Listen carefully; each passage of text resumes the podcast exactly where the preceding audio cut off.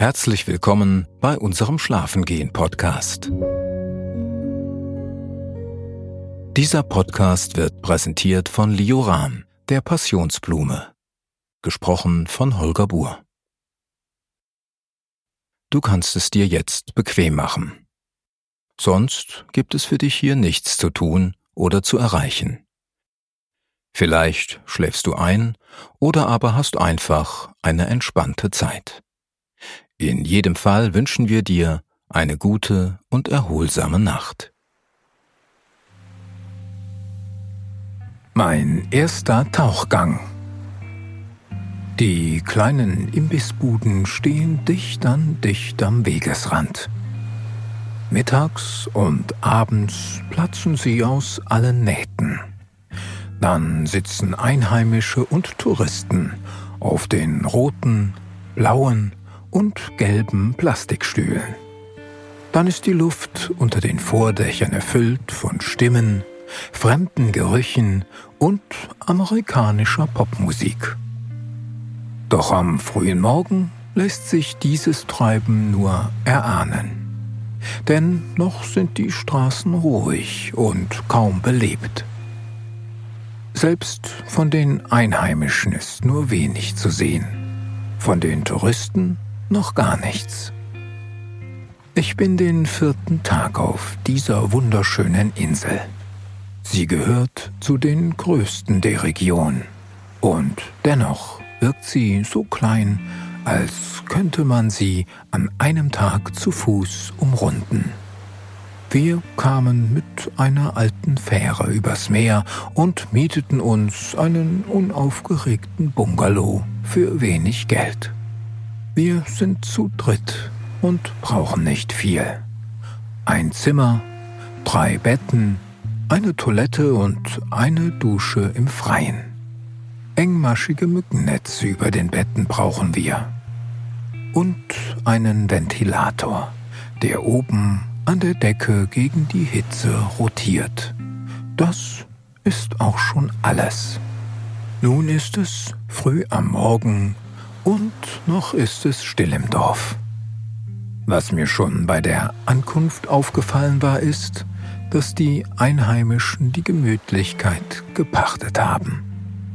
So scheint es mir jedenfalls. Und ich bin ehrlicherweise ein wenig neidisch auf diese Lebensweise. Motorisierte Fahrzeuge gibt es auf der Insel kaum. Eigentlich gar nicht. Denn es gibt auch keine geteerten Straßen und keine Tankstellen. Manche der Kioske verkaufen zwar Kanister mit Benzin, aber ich habe in den vergangenen drei Tagen noch nicht einmal einen Motorroller gesehen. Von Autos keine Spur.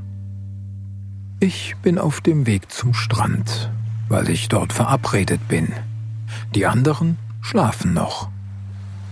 Mein Ziel ich möchte heute das erste Mal hinabtauchen in eine Welt, die mir ein anderer Tourist als gigantisches Aquarium beschrieben hat. Bunt, groß, surreal, wie ein anderes Universum. Doch als ich am Treffpunkt ankomme, ist noch nichts von meinem Tauchlehrer zu sehen. Also setze ich mich in den Sand und blicke aufs ruhige Meer hinaus. Das Wasser ist so blau und klar, dass man noch in der Ferne die seichten Stellen erkennen kann. Sie sind etwas heller als die anderen. Und die See ist ruhig heute. Ein Glück. Schließlich haben wir das auch schon anders erlebt, denke ich. Ich kneife die Augen etwas zusammen und blicke in die Ferne. Die Nachbarinsel ist nur wenige Kilometer entfernt. Sie ragt wie ein kleiner Berg aus dem Meer. Und während ich hier so warte und mein Blick über die Wasseroberfläche wandert, sehe ich den Fischern zu. Ihre Boote lassen sie geduldig zwischen den Inseln treiben. Am Himmel ist nur eine einzige kleine Wolke zu sehen.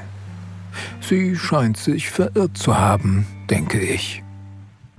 Rechts von mir liegt der Hafen der kleinen Insel. Er ist nicht mehr als ein langer und breiter Holzsteg, zu dem zwei Holzhäuser auf Stelzen gehören.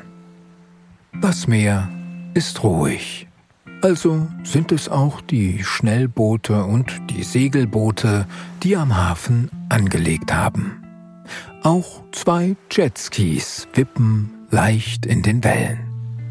Ich blicke nach unten. Der Sand ist so hell, dass er fast weiß ist. Mit den nackten Füßen schiebe ich hunderttausende Sandkörner hin und her. Wie ein Bagger schiebe ich sie von links nach rechts und von oben nach unten. Ich greife sie mit den Zehen und lasse sie wieder fallen. Ich lasse sie über meine Fußrücken rollen und seitwärts hinuntergleiten. Mit den großen Zehen male ich mystische Zeichen in den Sand, bis mich eine mir gut bekannte Stimme aus meinen Gedanken holt. Mein Tauchlehrer ist eher klein und hat beeindruckend volles und langes Haar. Müsste man jemanden erdenken, der sein Leben lang auf einer wunderbaren Insel wie dieser lebt, jemand, der hier das Tauchen unterrichtet, er wäre das perfekte Vorbild. An diesem Morgen trägt er das T-Shirt einer Heavy Metal Band. Seine Füße stecken in gelben Flipflops. Das gleiche strahlende Gelb hat auch seine Badehose. In den Händen hält er zwei Sporttaschen. Darin sind sonnengelbe Sauerstoffflaschen, sonnengelbe Flossen und schwarze Neoprenanzüge. Mit dem Kopf deutet er auf ein kleines Boot, das am Strand liegt. Es wirkt wie eine rotbraune Nussschale mit Elektromotor daran. Die vergangenen drei Tage habe ich das Tauchen bereits gelernt und geübt. In einem Pool und in Strandnähe bei einem Crashkurs tauchen. Doch heute geht es zum ersten Mal raus aufs offene Meer.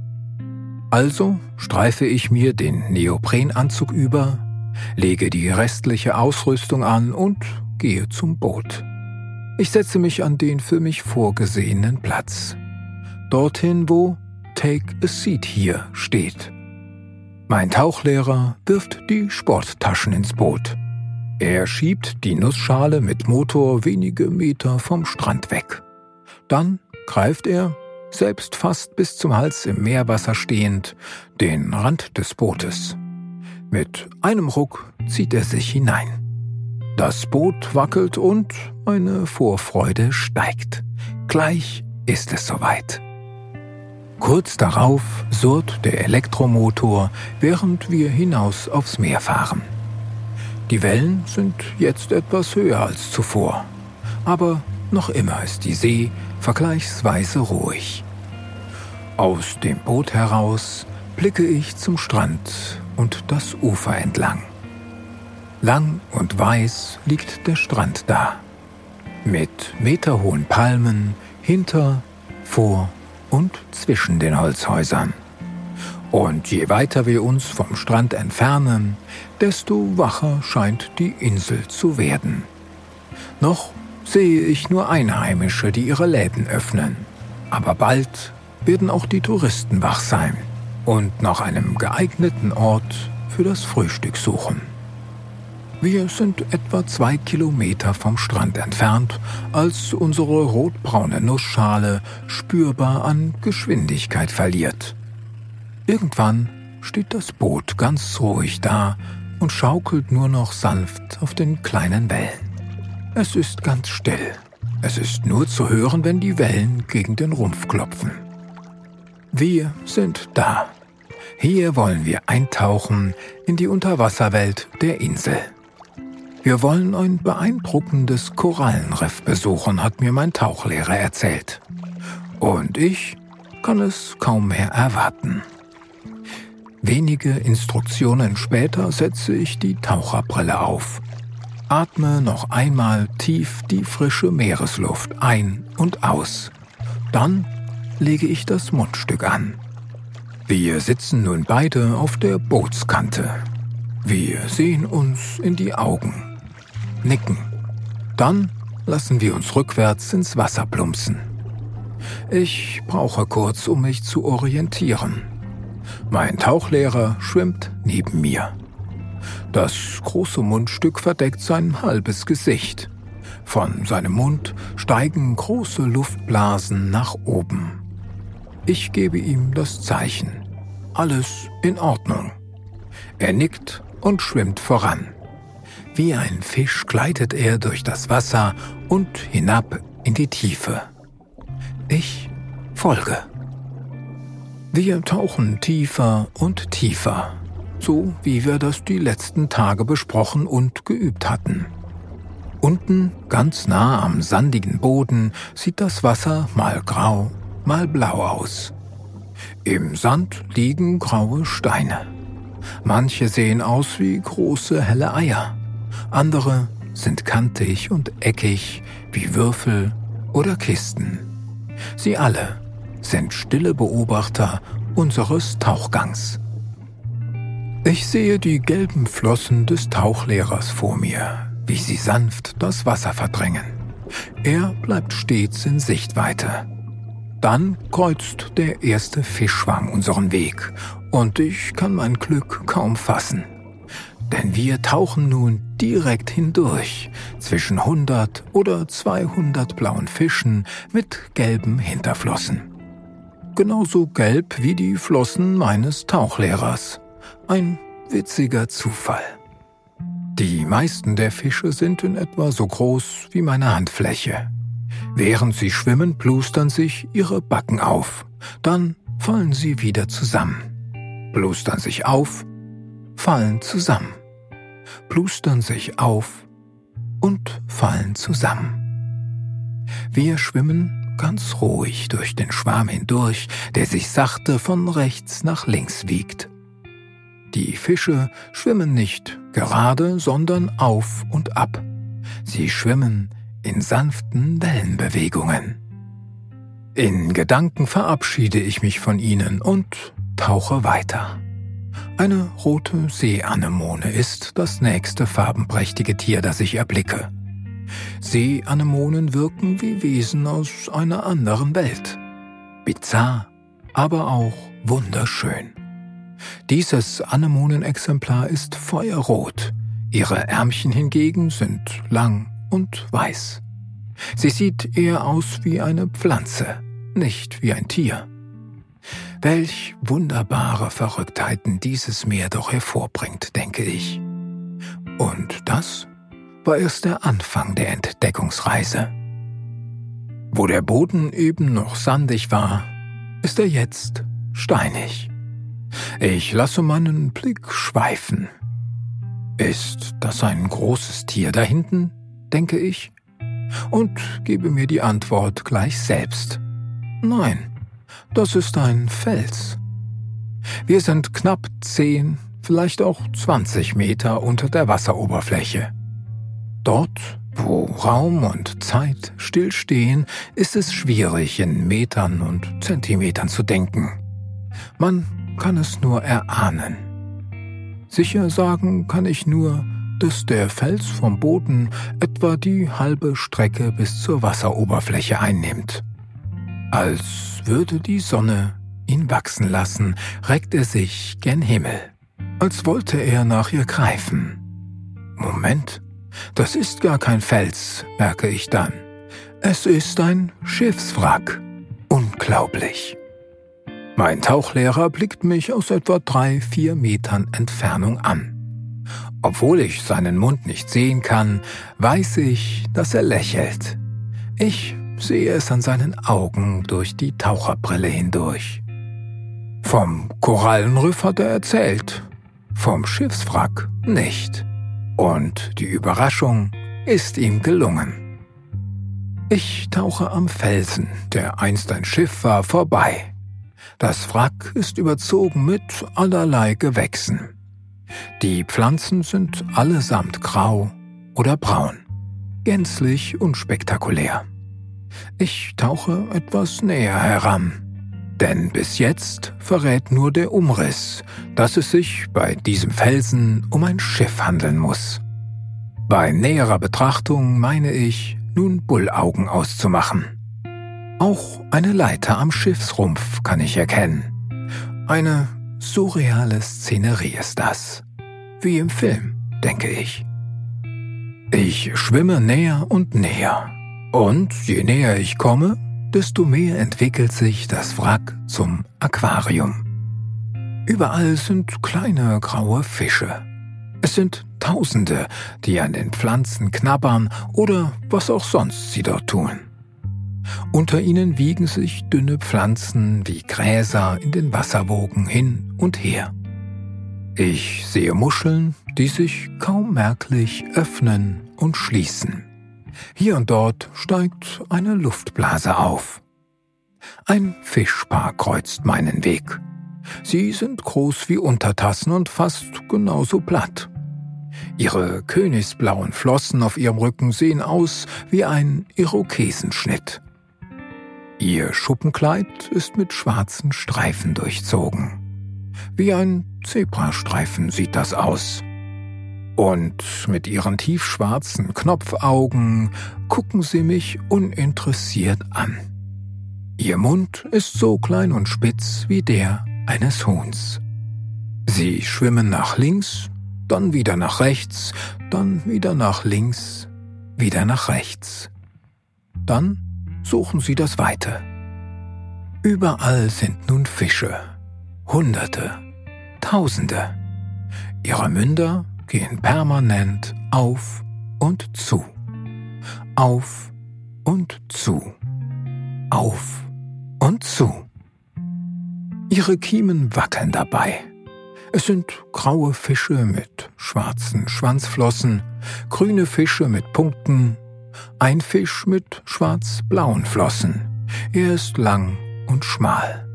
Sein Schuppenkleid ist rötlich. Ein brauner Fisch mit rosa Streifen gesellt sich zu uns. Seine Schwanzflosse bildet ein astreines Dreieck. Wirklich faszinierend, wie Mutter Natur mit Formen und Farben spielt. Ich tauche ganz nah an die Fische ran. Ich scheine sie kaum zu stören. Na gut, ein bisschen vielleicht. Denn plötzlich machen sie sich auf und davon. Der Anblick hier unten ist wie aus einer anderen Welt. Ich tauche weiter und schwebe über ein Korallenfeld hinweg Fingerdick ragen die Äste der Korallen ins Meer hinein, eng an eng, als hätte jemand viele kleine Tannenzweige in den Boden gesteckt und sie braun bemalt. In dem Feld hat sich ein Schwarm kleiner weißer Fische verabredet. Sie sind fast kreisrund und sie haben hinter den Augen einen großen schwarzen Streifen, der sich vom Rücken bis zum Bauch zieht. Ich tauche näher, will sie mir noch genauer ansehen. Doch als würde ein Ruck durch den Schwarm gehen, schwimmen erst alle gemeinsam nach oben, dann wieder nach unten. Ich bemerke, bewege ich meine Hand, schwimmen alle Fischlein hoch. Ziehe ich sie zurück, senkt sich der Schwarm, wie ein einstudierter Tanz. Ein Stück weiter ist Rot die Farbe, die am stärksten dominiert. Rot sind die kleinen Korallen, die links und rechts von jeder Platte und jedem Plateau abstehen. Rot sind viele Pflanzen, die sich hier niedergelassen haben. Manche sind schmal und dünn, sehen aus wie Schläuche. Andere ähneln flächigen Bienenwaben.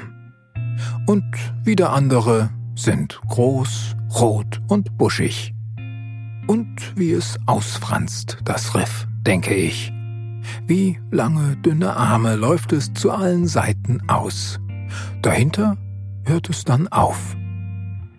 Meine Gedanken schweigen still. Alles, was ich wahrnehme, bin ich und das Meer. Wir bilden eine Einheit. Ich gleite und das Wasser lässt mich gleiten. Ich atme ein und aus, und die Luftblasen steigen nach oben ins Nichts. Ich sehe die Sonnenstrahlen, wie sie in der Strömung tanzen und versuchen auch noch den dunkelsten Winkel zu erleuchten, jenseits von allem. Irgendwas bewegt sich im grauen Sand unter mir. Ich tauche näher. Ein Rochen fühlt sich ertappt. Er buddelt sich aus, dreht sich um und schwimmt davon. Und als er davon schwimmt, wirbelt er Sand und Steine auf. Wo eben noch der Rochen war, ist nun eine große Sandwolke. Ich versuche, ihm zu folgen. Auf dem grauen Rücken hat er große Punkte. Je nach Lichteinfall sind die Punkte schwarz, blau oder lila. Welch ein majestätisches Tier, denke ich. Doch der Anblick ist mir nicht lange gegönnt. Der Rochen ist schnell und schon bald verschwunden. Ich blicke nach links und sehe meinen Tauchlehrer. Er taucht gerade zwischen einer Felsformation hindurch, die von weitem geformt ist wie der Buchstabe V. Er schwimmt selbst wie ein Fisch. Und er schwimmt vor der Sonne, die durch die Wasseroberfläche bricht. Wie ein schwarzer Schatten treibt er durchs Meer, als gehörte er dazu, als sei er weniger Mensch, denn eine Koralle oder Fisch. Unter den Fischen, die ich nun sehen kann, sind zwei besonders seltsame Exemplare. Lang sind sie und dünn. Am dicksten noch in der Mitte, so dick wie ein Mittelfinger vielleicht. Ihr Mund sieht aus wie ein Strohhalm, rund und ist etwa zwei, drei Zentimeter lang. Ihr Schuppenkleid ist rosé. Sie erinnern mich an filigrane Seepferde, aber eben anders. Viel länger und dünner, ohne die aufrechte Haltung. Aber nicht nur ihre Erscheinung ist aus einer anderen Welt. Sie bewegen sich auch ganz anders. Die meisten Fische schwimmen entweder geradezu oder in leichten Wellenbewegungen hoch und runter. Doch diese zwei Kollegen scheinen nur mit ihrem Bauch zu schwimmen, während sich Vorder- und Hinterteil mitziehen lassen. Sie schwimmen, wie eine Wippe auf einem Spielplatz wippt. Starr und steif in der Mitte, hoch und runter an den Seiten, hoch und runter. Ich blicke für einen kleinen Moment zur anderen Seite, dann sind die beiden Sonderlinge auch schon verschwunden. In diesem Moment ahne ich noch nicht, dass gleich ein großer Lebenstraum in Erfüllung gehen wird.